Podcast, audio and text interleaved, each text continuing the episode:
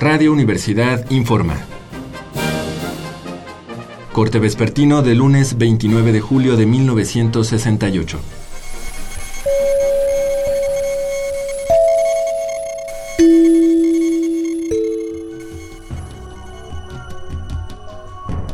Esta tarde, el centro del Distrito Federal vuelve a ser el escenario de violentos choques entre granaderos y estudiantes. La contienda se produjo cuando un contingente de estudiantes de las preparatorias 1, 2 y 3 se disponía a realizar un mitin en el Zócalo. No pudieron comenzar. Al poco tiempo de haber llegado, se presentó un grupo de granaderos para disolver el mitin empleando gases lacrimógenos contra los ahí presentes. En este momento, el conflicto sigue desarrollándose en el barrio de San Ildefonso, donde, se nos informa, hay varios autobuses incendiados y algunas cruces atienden a jóvenes intoxicados por los referidos gases. La situación, es, muy, peligrosa.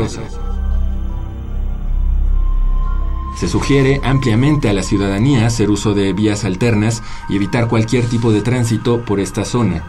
Varias fuentes nos informan, por otra parte, que esta tarde tuvo lugar una manifestación de apoyo a los estudiantes capitalinos en Villahermosa, Tabasco. Sin embargo, la respuesta de las autoridades en dicho estado fue la misma a la que se ha tenido en el Distrito Federal. Lamentablemente, fuerzas policiales disolvieron la manifestación golpeando a los estudiantes y haciendo uso de gases lacrimógenos. Hasta el momento se ignora el número de detenidos.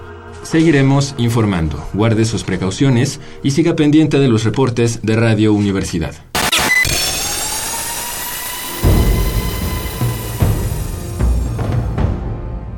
M68 50 años del movimiento estudiantil.